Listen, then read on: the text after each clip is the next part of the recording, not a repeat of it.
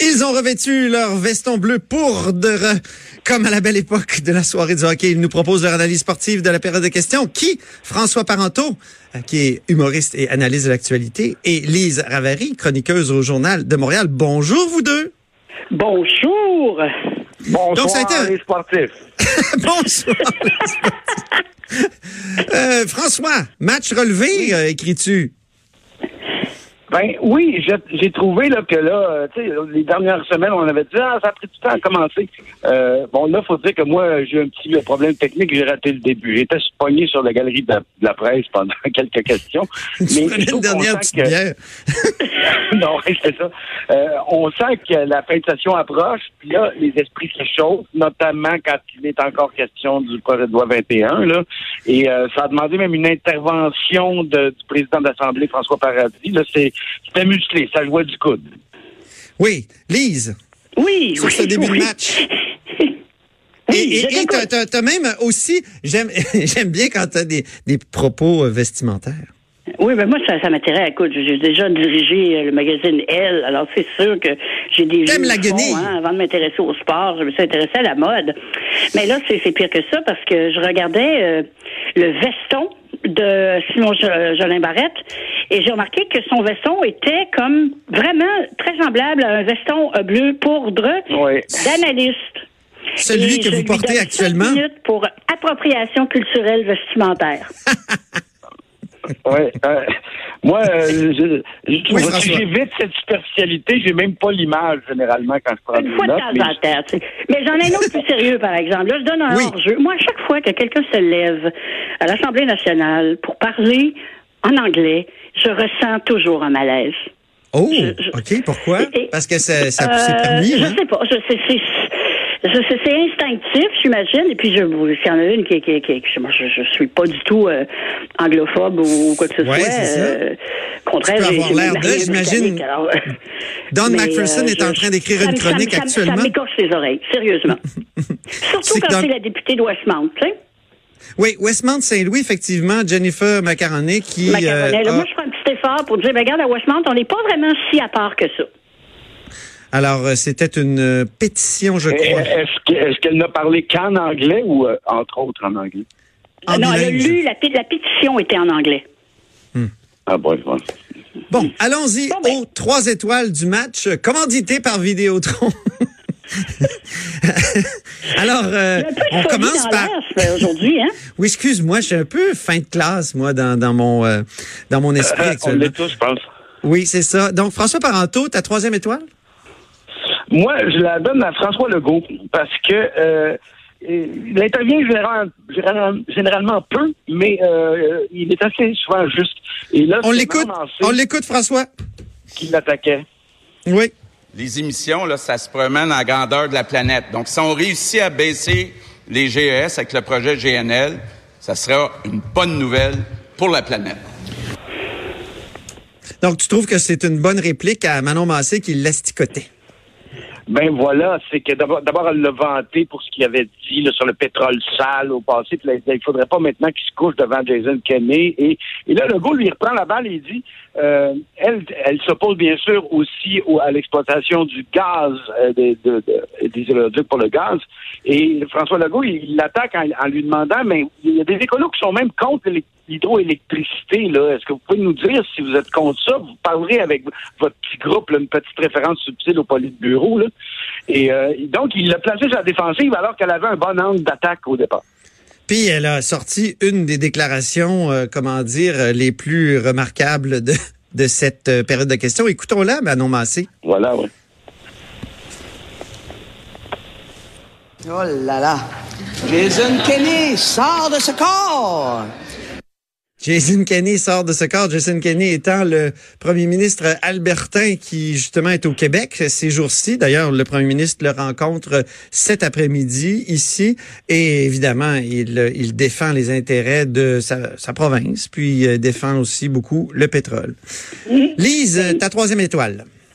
Je savais avant, est-ce que je peux juste trouver bizarre que euh, Manon Massé, après avoir dit Jason Kenney sort de ce corps, elle a aussi soulevé le fait que M. Kenney serait comme contre l'homosexualité, ce genre de truc-là. Et je trouvais ça très bizarre dans la même phrase d'entendre homosexualité, pédophilie et gaz naturel. oui, c'est un cocktail assez indigeste. Assez spécial. Oui, vraiment. avait l'air très irrité, mais je l'ai trouvé très cool. Alors, troisième étoile maintenant, Lise. Oui, alors la troisième étoile, bon, voilà, mon écran vient de se fermer, Moses. Ben voyons, t'as bien de la misère ton écran. C'est Daniel McCann. Pardon? C'est la ministre de la Madame Santé, Daniel McCann. Moi, Madame McCann, au début, je n'étais pas sûre. Tu sais, je me disais, est-ce que c'est une apparatchik? Euh, tu sais, est-ce qu'elle sera dynamique? Parce que c'est sûr que c'est pas la première qualité qu'elle projette.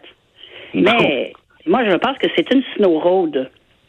Parce que Une snow euh, puis après ça, après, après les quatre ans du, du goon Monsieur le docteur Barrette, c'est vrai que ça fait du bien d'avoir quelqu'un qui est un petit peu plus euh, posé, réfléchi et euh, et euh, un, un petit peu comme de l'œuvre ce matin parce que c'est- il y a eu quelques interventions et je, je la trouve j'ai- j'aime ce style tranquille. Euh, t'as t'as pas besoin de patiner comme Piqué Souban pour être un joueur efficace. Et t'as même écrit dans tes notes cool comme un concombre. Ben oui, parce qu'il y avait, ça parlait un peu de climatisation euh, dans les CHSLD. Alors, euh, c'est pour ça que j'ai fait euh, un Ah. C'était une excellente avec, euh, question. le concombre.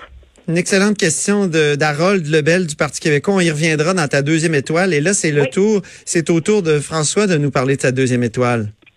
Ben, moi, c'est, je le donne à Émilie Lessard-Terrien de Rouen-Noranda de euh, Québec solidaire, qui a posé une bonne question au ministre Fitzgibbon sur la mine Stornoway et qui a su, je pense, au moins, euh, orienter sa question de façon à pas être trop dogmatique anti-minière. Il y avait quand même du pragmatisme là-dedans. Et euh, on l'a noté, euh, Lise et moi d'ailleurs, que c'est un échange assez relevé, ça, entre Émilie Lessard-Terrien et, euh, et, euh, et, le- Et Pierre Fitzgibbon, euh, Fitzgibbon. qu'on a tous trouvé Et- assez, euh, assez Écoutons l'extrait d'ailleurs, euh, François. Pourquoi est-ce que le ministre trouve ça normal que le Québec perde des millions année après année dans les aventures minières mal planifiées? Donc, Stornoway, là, c'était euh, vraiment la mine phare du plan Nord de Jean Charest. Voilà. Il fallait les aider, il fallait leur construire une route parce que c'était les diamants aussi qu'on allait qu'on allait développer dans le nord du Québec. Or, ce qu'on découvre, c'est que c'est des tout petits diamants, beaucoup plus petits qu'on pensait. Puis euh, évidemment, la, mine a beaucoup de mal à survivre euh, et vit au crochet de l'État d'une sorte quasiment là. et donc, euh, ça peut nous faire, par contre, développer une- un débat là-dessus, n'est-ce pas, Lise, euh, sur les sûr. et Québec solidaire? J'ai trouvé que tu avais un commentaire là-dessus. Oui, j'avais effectivement un commentaire, comme euh, la plupart du temps. Euh, ce qui, m'a euh, frappé, c'est que euh, député de Québec solidaire, je ne sais pas si elle a regardé récemment le programme du parti, mais Québec solidaire parle de nationaliser en partie ou en total certaines ressources euh, naturelles, euh, dont le secteur minier.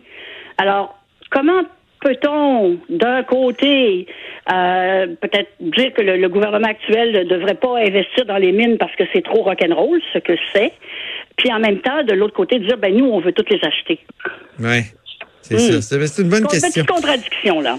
Ta deuxième étoile, Ben, on pendant peut que tu as dire la que c'est une parole. contradiction, puis on peut dire que c'est une preuve de souplesse. C'est qu'ils sont capables de prêter leur analyse à quelque chose d'autre que ça. Moi, Oui. j'ai plutôt trouvé ça positif. Oui, toi, tu y as vu pense- du, moi, je pense qu'elle n'y a pas pensé, mais en tout cas. c'est Hein? juste moi. Je pense que sa réponse, il y a quelqu'un qui n'a pas pensé à cette partie-là du programme. Il nous reste euh, à peu près trois minutes. On se dépêche. Deuxième étoile, euh, Ben, moi, j'ai mis Harold Lebel parce que euh, la question qu'il a posée euh, était posée avec cœur et c'est une question au sujet de la climatisation dans les CHSLD, ben, enfin les, les établissements de santé en général aussi, là, parce qu'on sait que l'année dernière, euh, pendant les canicules, il y a des gens qui sont morts. Euh, bon, c'est avec les changements climatiques, ça, ça va continuer. Et, et Harold Lebel, finalement, voulait savoir si on allait climatiser. Euh, quel- C'était quoi le plan pour euh, les les chambres des, des patients, les aires au vu, les aires publiques, sans mettre le, le choix du gouvernement, parce que c'est c'est pas tout- moi c'est arrivé dans ma famille là, c'est pas toutes les personnes âgées qui veulent avoir un climatiseur dans leur chambre. Ça, Oui, ça, c'est un bon point que tu soulevais quand on, on écoutait la période de questions, Ouais, effectivement. mais pour ce qui est d'Harold Lebel, euh, c'est dur de pas aimer ce gars-là. Ah, il est je tellement fin. Ah, il y a quelque chose de, de profondément humain chez lui, et je trouve que dans la manière qu'il a posé sa question, ça, ça, ça transparaissait comme comme comme Fran- toujours. François, sur notre, Harold euh, Bell, puis après ça, première étoile. hein.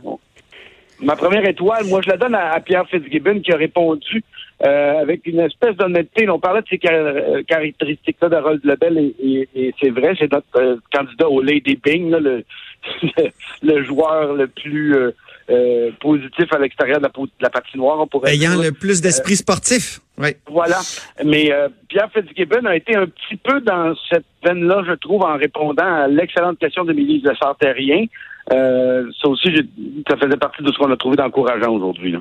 Écoutons euh, Pierre Fitzgibbon, puis euh, on Je va pense finir. que de, de- de critiquer le côté minier, surtout de- du, euh, du comté d'où vous venez, je pense pas que vos citoyens seraient d'accord avec vous là, en passant. Bien. Alors, comment on termine ça, euh, François? Moi, je termine ça aussi. Ma première étoile va à Pierre Fitzgibbon euh, parce que j'ai- j'aime son jeu ouvert. Il y a Euh, unanimité euh, chez nos, chez nos bleus poudres. Stoneway, il s'est pas défilé. Voilà. Et euh, c'est un autre que je trouve rafraîchissant. Dans l'ensemble de ce gouvernement-là, ils n'ont pas encore vraiment appris la langue de bois. J'espère que ça va rester comme ça longtemps et toujours. Euh, mais je, je sauf que j'ai disons que comment pourrais-je dire? L'économie c'est pas le sujet dont j'aime le mieux entendre parler mais par contre je suis d'accord que c'est au centre euh, de la vie euh, Merci. politique québécoise Ben, c'est un bon mot de la fin, euh, Lise. Voilà. Merci infiniment. Merci beaucoup, François Parenteau. Au plaisir. Et Lise Ravary. à la prochaine Alors, l'un est humoriste et analyse de l'actualité et Lise Ravary est chroniqueuse au Journal de Montréal. Après la pause, c'est Louis-Gilles qui est là, Louis-Gilles Franqueur, à nous, notre chroniqueur.